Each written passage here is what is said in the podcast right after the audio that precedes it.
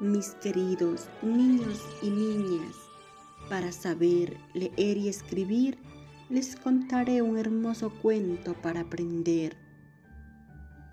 Érase una vez un pequeño mosquito llamado coronavirus.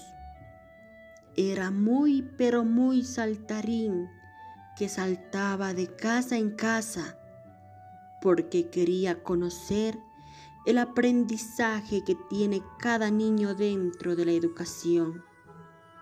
Un día encontró un precioso arco iris dibujado en la puerta de unos niños y le gustó tanto que decidió abandonar e ir a buscar otra casa. De pronto se dio cuenta que todos los niños habían protegido sus hogares con arco iris acompañados de una expresión que decía: Todo saldrá bien.